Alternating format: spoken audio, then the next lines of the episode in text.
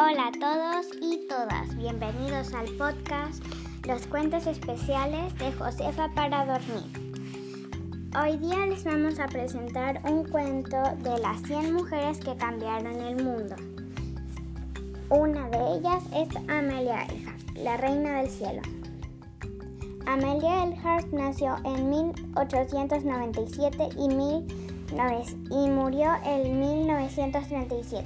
Fue piloto estadounidense que batió todos los récords y se convirtió en la primera mujer en cruzar el océano Atlántico en avión. Es hora de volar.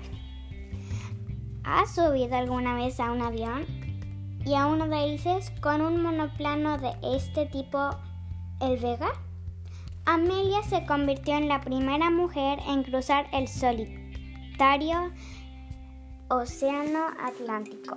Desde pequeña a Amelia le encantaban las alturas y en vez de llevar vestido y jugar a las muñecas, se pasaba el día en bombachas y trepando a los árboles de su casa natal en Kansas.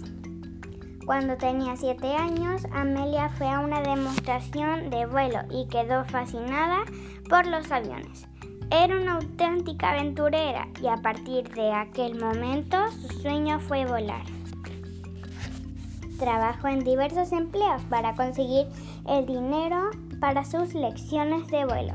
Poco después se compró un aeroplano al que lo llamó Canario, una chaqueta de aviador y se cortó el pelo para parecer un chico, puesto en que en aquella época mucha gente se reía de las mujeres que querían volar.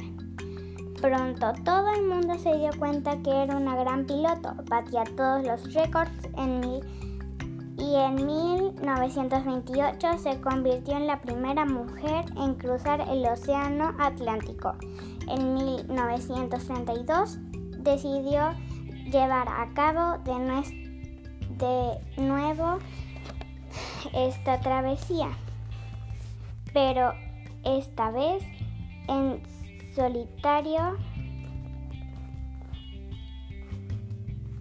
alimentándose de sopas y zumo de tomate, que sobría con una pajita. Después de, de varios viajes épicos como el de Hawái a California, le gustó tanto la la experiencia que poco después empezó a planear su nueva aventura, la vuelta al mundo. Tras dos años de preparación y de, un intento fallido, Amelia se despegó de la ciudad de Miami el 1 de, el 1 el 1 de junio de 1937. Desgraciadamente, su pista se perdió en la mitad del Pacífico y nunca más se supo de ella. Sus logros inspiraron a una generación de que mujeres que siguiendo su ejemplo de valentía y, y su lucha por la igualdad,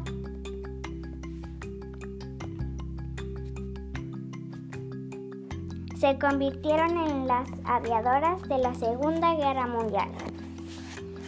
Eso es toda la vida de Amelia Earhart, pero igual ella tuvo más cosas. Tuvo, en otro cuento se sabe cómo murió y ahí pueden saber más. Eso es todo por hoy en los cuentos especiales de Josefa para dormir. ¡Chao!